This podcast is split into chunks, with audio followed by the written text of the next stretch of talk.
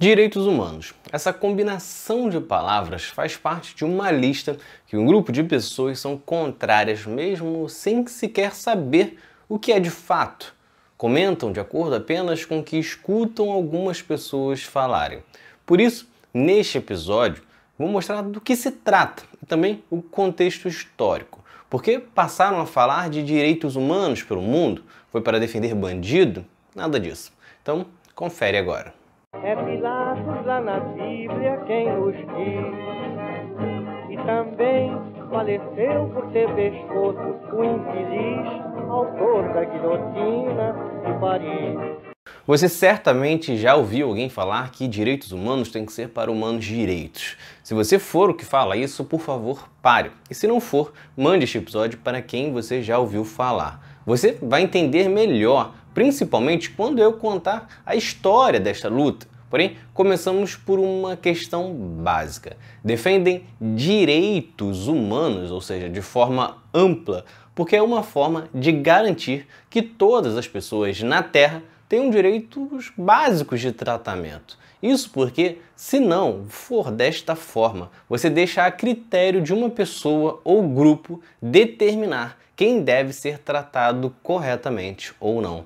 Afinal, o que você considera um humano direito pode não ser o mesmo que eu ou o seu vizinho. Pode não ser o mesmo que Hitler, por exemplo, que achava que um humano direito era um ariano. Para Hitler, um judeu não seria exatamente um cidadão de bem. Mas aí, claro, você pode argumentar que poderia limitar quem comete crimes, por exemplo essas pessoas não seriam mais dignas de estarem dentro dos direitos humanos. Mas, novamente, o que seria esse cometer crimes?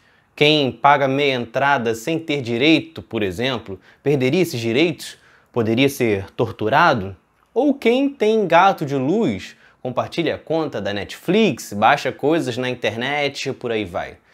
Mesmo que neste momento você diga: Ah, não estou falando desses crimes e sim algo mais grave, você já percebeu onde eu quero chegar. Que se você colocar filtros, esses filtros serão subjetivos. O que você talvez considere leve, um outro lugar pode ser considerado gravíssimo. Logo, quem merece direitos humanos acabaria variando muito de lugar para lugar, até que talvez você esteja sendo governado por um fascista e que permite uma operação que mate dezenas de pessoas em uma noite, mesmo com a maioria não tendo antecedentes criminais, disparando milhares de tiros e às vezes até acertando mulheres grávidas ou crianças mas tenho certeza que você não vê histórias assim acontecendo todas as semanas pelo Brasil, não é mesmo? E por isso não entende a necessidade de luta pelos direitos humanos. Então vamos à história, que eu havia prometido no começo. O primeiro documento de direitos humanos da história é o cilindro de Ciro, de 539 anos antes de Cristo. Ciro, rei da antiga Pérsia, havia conquistado a Babilônia e libertado todos os que eram escravizados na cidade, e colocou uma peça de argila todos os princípios a serem seguidos, entre eles a liberdade religiosa e igualdade racial na Pérsia. Depois disso, ocorreram várias publicações que caminharam na direção de apontar a necessidade de estabelecerem os direitos das pessoas. Em 1517, Martinho Lutero publicou o documento 95 Teses da Reforma Protestante, limitando os poderes dos líderes políticos e religiosos do país. No século seguinte, em 1689, a Declaração de Direitos obrigava os monarcas da Inglaterra a respeitarem o parlamento inglês, não podiam interferir nas eleições e nem suspender leis aprovadas no parlamento.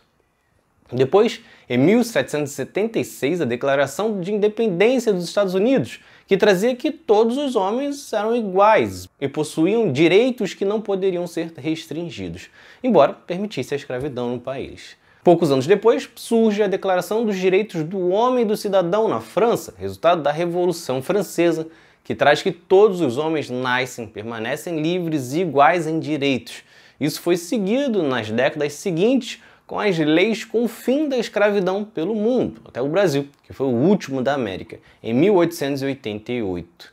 Só que a grande causadora de criar uma discussão ampla e coletiva, ou seja, não algo individualizado de cada país, foi a Segunda Guerra Mundial. As constantes violações a direitos individuais, torturas, experiências usando vidas, genocídios, tudo isso, embora em maior número por parte dos governos fascistas, também ocorreu do outro lado do conflito. Com isso, após o conflito, surge a Organização das Nações Unidas, com o objetivo de garantir a paz no mundo.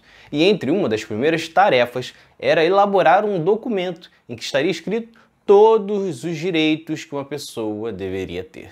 E isso foi feito em 1945, com a Declaração Universal dos Direitos Humanos. O primeiro documento a reconhecer e estabelecer o caráter humano, ou seja, a todos os povos e sociedades do mundo sem qualquer distinção.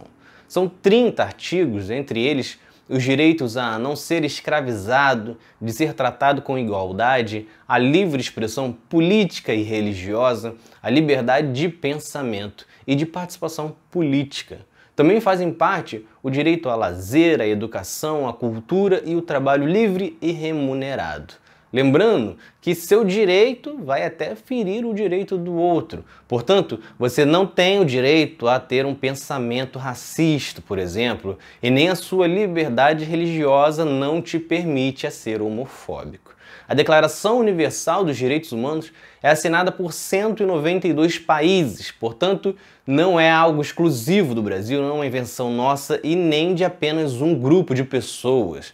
O que é exclusivo de algumas pessoas é a luta para que isso de fato seja universal. Ou seja, a educação tem que ser para todos, a saúde também, que as pessoas possam ter a religião que quiser ou não ter, se relacionar com quem quiser, ter a preferência política que quiser. E toda pessoa que cometer um crime tem que responder de acordo com as leis do país. Ou seja, se você é bandido, será acusado, condenado e preso. Se você acha que uma determinada lei no seu país é flexível demais ou existe a dificuldade de prender um tipo de criminoso, você deve cobrar que as instituições funcionem melhor e que a legislação corrija eventuais erros. E não atribuir o poder de violar os direitos humanos para executar alguém porque isso vai eliminar um bandido.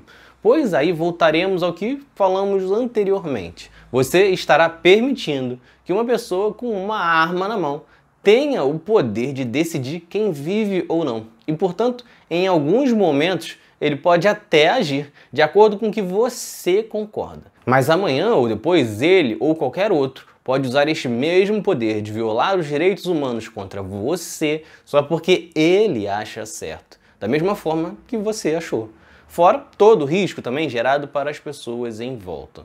Portanto, direitos precisam ser coletivos. Os direitos humanos vêm exatamente para apontar a necessidade de se discutir de forma universal. Se vocês gostaram, curtam, se inscrevam para não perder nenhum episódio do outro lado da história. Acompanhe a gente também nas redes sociais, estamos no Instagram, no Twitter, no Facebook, além do nosso podcast que está espalhado por todas as plataformas de áudio. Ah, e todas as fontes utilizadas neste episódio estão no nosso site, outroladodahistoria.com.